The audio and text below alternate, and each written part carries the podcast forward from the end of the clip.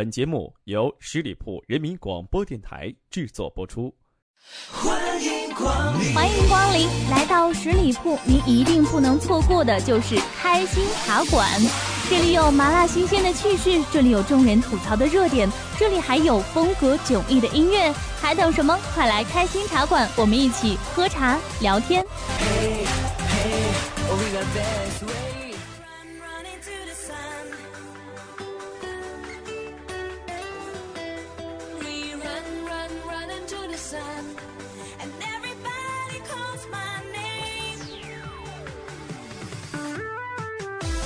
Hello，大家好，欢迎来到十里铺人民广播电台。您正在收听到的是开心茶馆，我是开心。马上来进入到今天的节目当中，看看又有哪些新鲜的事情发生呢？五月份酷夏来袭，脸基尼大妈又重出江湖了。爱美之心，人皆有之。大妈继广场舞之后啊，又发明了新的神器——尼龙防晒套。看看这防晒套，真真是高端大气上档次，狂拽酷炫，不忍直视啊！每到夏秋炎热时节，青岛各海水浴场便流行脸基尼的游泳套装。这种头套只会露出眼睛和嘴巴，既防晒又防海蜇蜇伤，深受中老年女泳客的喜欢。大家如果没有见过脸基尼大妈，可以自行脑补一下画面，就是有一种看《西游记》的感觉，金角大王、银角大王之类的，那画面太美，我不敢看。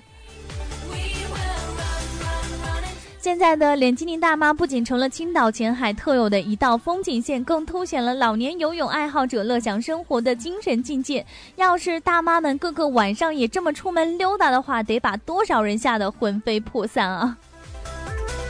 弱弱的问一句，大妈，您确定您真不是外星人派来征服地球的吗？那以后抢钱似乎也多了一个选择，不只是单调的黑丝袜了，脸基尼成为你潮流的不二之选。所以看到这则消息之后呢，开心也是瞄准了新的商机，不卖茶叶蛋，不卖烤红薯，就卖时下最流行的脸基尼。来，各位看官，瞧一瞧，看一看了。你们看这一款防晒、防水、防叮咬的脸基尼，有木有高端大气上档次？有木有？有木有呢？最重要的是哈，防色狼，美女沙滩必备神器，跳楼价大甩卖，不要九九八，只要九块八毛八，快来抢购！抢购信息就在节目下方评论留言即可。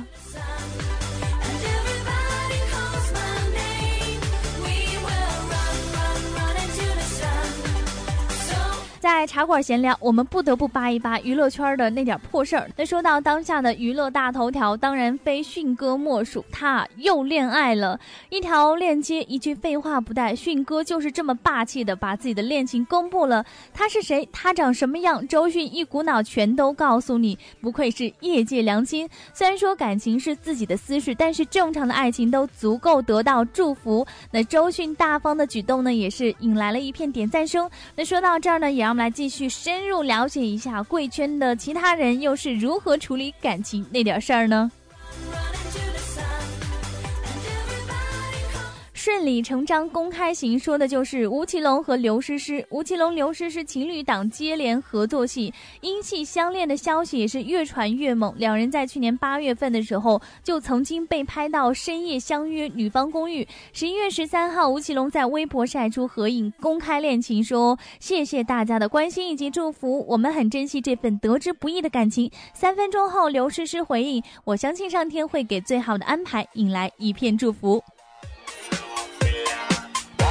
还有屡次被拍，终于肯公开，就是章子怡和汪峰在一起了。刚开始流传的时候，谁也不信。然后他们打麻将的图出来了，他们否认。然后他们一起幽会的照片曝光了，他们还是否认。然后汪峰在歌唱上演八分钟半深情告白，章子怡抹泪，这一切终于被证实了。虽然是意料之中哈，但是当事人正式公开的时候，还是一样引起了轰动。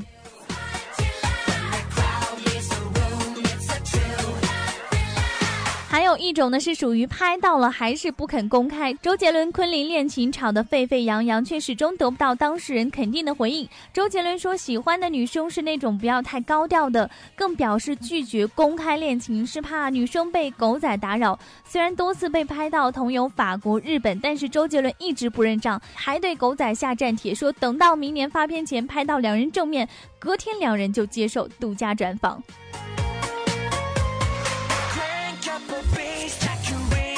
也有那种等到好时机自然会公开的，就是早在二零零九年，Angelababy 就被爆出与黄晓明相恋。不过五年过去了，媒体都只能用黄晓明绯闻女友来称呼 Angelababy。终于在今年的二月二十八号，黄晓明花费千万送豪车做礼物，高调替 Angelababy 庆祝生日。最重要的是，终于给了他女友的名分，两人十指紧扣牵手公开恋情，算是皆大欢喜。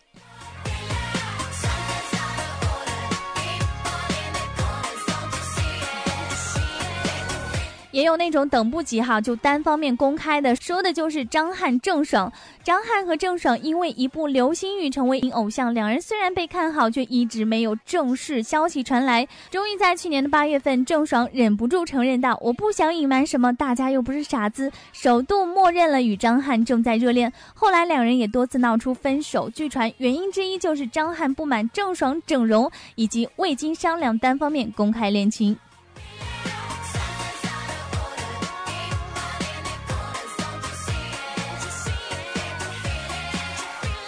还有我们的男神，就是非得等到要结婚了才公开恋情，啊，说的就是王力宏。他说我很幸运遇到了一个可以牵手的女孩。三十七岁的王力宏在去年的十一月份底，哈，在微博公开了恋情，男神正式终结孤单，粉丝心碎了一地。不料第二天再爆猛料称王力宏与女友已于发微博当天在美国登记结婚，如此迅猛的速度让粉丝和媒体都措手不及。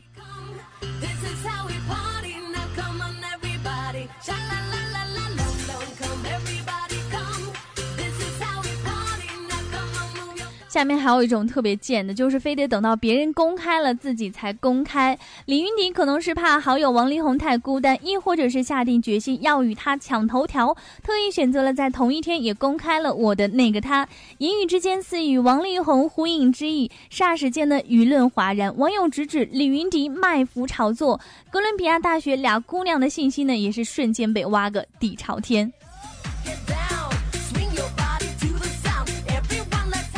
后一种奇葩类型呢，那就是仍在传情，就是不公开。舒淇、冯德伦十七年来多次离离合合，但死口不认恋情，以好朋友来形容二人关系。最近啊，又常在社交网站高调互动，暧昧的让人发酸。不过当事人完全沉浸在二人世界里，晒自己的猫，让别人说去吧。所以这样总结看来，在娱乐圈这个公开恋情方面，大家所用的方式还真的是各不相同。让我们继续来关注热点。马年扎堆儿怀孕，哈，有些人天生幸运，但是作为中国的父母，是绝对不会把孩子的命运交给偶然的。所以在今年年初的时候，就有很多夫妇都在拼命争取怀孕，要抢在幸运的马年把孩子生出来。他们的理由就是，没人想让孩子出生在二零一五年可怕的羊年。那在春节过后，杨幂、大 S、梁静茹等等女性都在马年传出了怀孕的好消息，甚至是孙俪也孕育了二胎。仔细观察这个中国的民谣和一些传统经验的东西，其实我们大家就不难发现，民众热衷马年怀孕的原因到底是什么。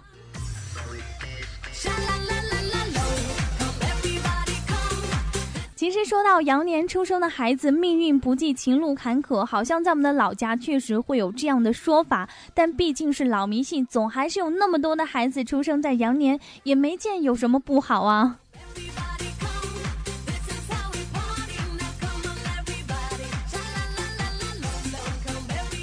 生育是一个谜，至今尚未解开的谜。什么时间生育对孩子有什么影响，至今还是一个科学的解释。属相哈只是中国民俗文化当中一个个例，其他国家是完全不存在这个问题的。至于属羊的不成器，这个开心呢是不敢苟同的。据说曹操是生于公元的一百五十五年，推算之后呢，曹操就是属羊的。啊，说属羊的不好，看起来也是不靠谱的。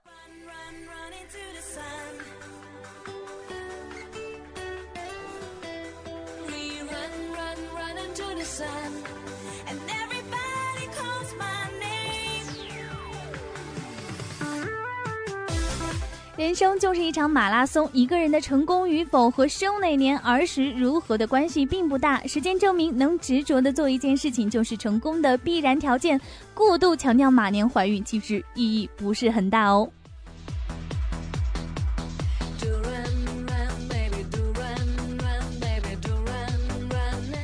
度阿三又开挂了。为了抑制民众随地大小便的行为，印度政府派出专用水车，只要发现有人当街脱裤大小便，就以强力水柱冲向当街的便溺者，直到他倒地。专用水车上还贴着标语：“你停，我们就停。”那除了水车巡逻之外呢？警察还会背着水炮走在马路上，甚至上屋顶监控，希望能够彻底抑制民众当街便溺的行为。那对于水车巡逻，印度民众反应也是有褒有贬。有些人看到当街小便的人遭水柱狂冲时难掩笑意，觉得使用水柱是新奇的教导方式。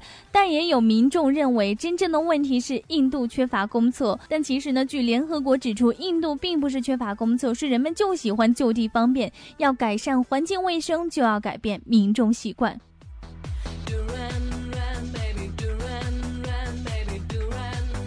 这个印度的家庭主妇蒂娜也说了，这和厕所无关，而是缺乏公民意识。就在几个小时之前，我还看见一个男人在街上小便，恰恰就在公共厕所旁边。印度民众对于随地大小便已经习以为常了，他们认为这是亲近自然的表现，是他们千年以来不变的习惯。为什么要花钱上公厕呢？许多农民甚至迷信地认为，家里有厕所不吉利，所以家里再有钱也不建厕所。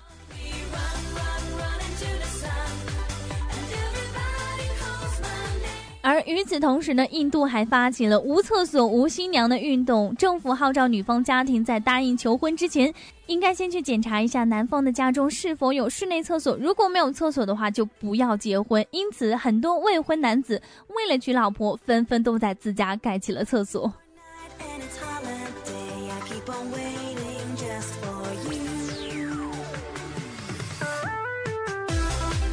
其实好像看到这个微博上最近有关于上厕所的话题还是蛮多的。呃，这个印度为了防止民众当街随地大小便，使用了这个水车或者是水柱，新奇的教导方式。还有人呢批评我们大陆民众上厕所不会关门。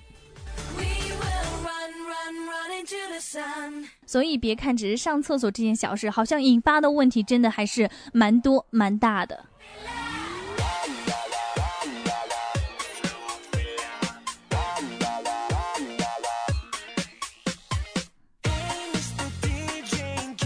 之前炒得火热的澳大利亚大堡礁护岛人，一直就是因为薪水优渥、工作轻松，被誉为世界上最理想的工作，也是引发了全球上万人的报名。而现在，中国最有趣工作的招募也开始了，在四川雅安当熊猫的帮主，为期一年，不仅可以零距离接触国宝，而且在工作期间包食宿，年薪二十万元，并且配有工作专用车。此次招募呢是由中国保护大熊猫研究中心来主办的。招募令中表示，你的工作内容只有一项，那就是和熊猫一起度过三百六十五天，分享他们的喜怒哀乐。没有领导，不打卡，不加班，不出差，年薪二十万，配宠物，配座驾，赶紧报名吧！那据活动的主办方表示了，也是希望通过这次招募活动，让更多的人来关注到大熊猫的保护事业，并参与其中。熊猫帮主不仅要学习饲养照顾大熊猫，还将参与野化放归等科研工作。尽管大熊猫是人尽皆知的国宝，但是对于大熊猫的保护工作，很多人还是很陌生的。目前在中国保护大熊猫研究中心工作的志愿者当中，大多数是外籍人士，约占百分之八十。而此次招募包括一名熊猫帮主以及八名的熊猫观察员，前者享受二十万年薪，并配有工作用车；后者将有三天时间去雅安避风峡基地与熊猫亲密接触。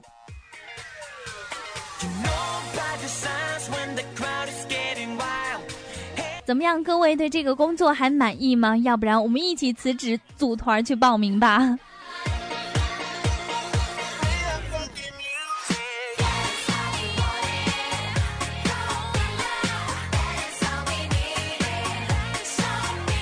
还记得在刚刚过去的母亲节五月十一号，也是在互联网上，人们晒出了各式各样的母亲元素，以表达对他们的感恩和敬意。其中一则追忆老妈口头禅的话题，也是引起了大家的热捧。你怎么老是长不大？干脆钻电视里面得了。在外工作不要太累，要诚实守信，对得起自己的良心。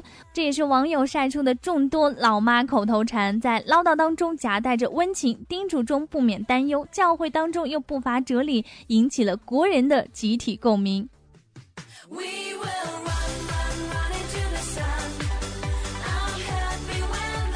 在小的时候，妈妈的念叨是一种催促，快点起床，还不睡觉。长大离家之后，妈妈的叮咛就变成了期盼。最近忙吗？什么时候回家？到了适婚的年纪，妈妈的心思就变成了八卦。有对象吗？什么时候结婚？待到儿女有了自己的小家，妈妈的教诲就变成了箴言：如何相处，如何经营。亲子之间的交流与互动，恒定的呈现着爱与关切，也流动的表达着社会观念。微观来看，是一个人的成。成长经历，宏观来看，更是时代的发展变迁。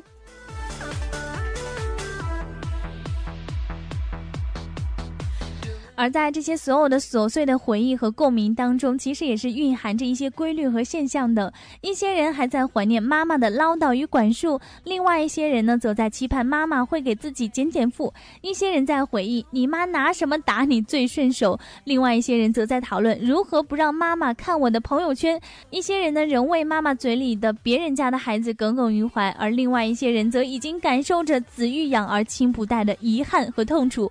在形形色色的人生。经历当中，我们看到了不同家庭、不同时间亲子角色的微妙变化，两代互动的不同认识，以及亲子关系的互动和平衡，如是种种。虽然没有办法判断对错好坏，却也是引发了感触和思考。孩子们在吐诉衷肠的时候，也更能体会母亲的不易。而母亲们除了感受敬意和爱意之外，也不妨尝试用更独立的姿态来接近年轻子女的生活方式。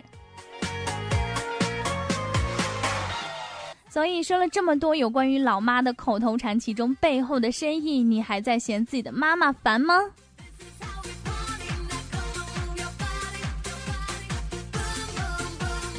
再次要说一句，老妈我爱你。好的，那看一下时间，今天的开心茶馆就是这些了，让我们在下期的同一时间不见不散，拜拜。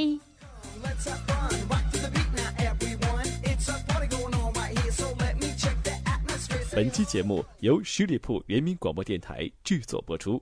了解更多的资讯，请关注十里铺人民广播电台的公众微信和新浪、腾讯的官方微博。感谢收听，我们明天再见。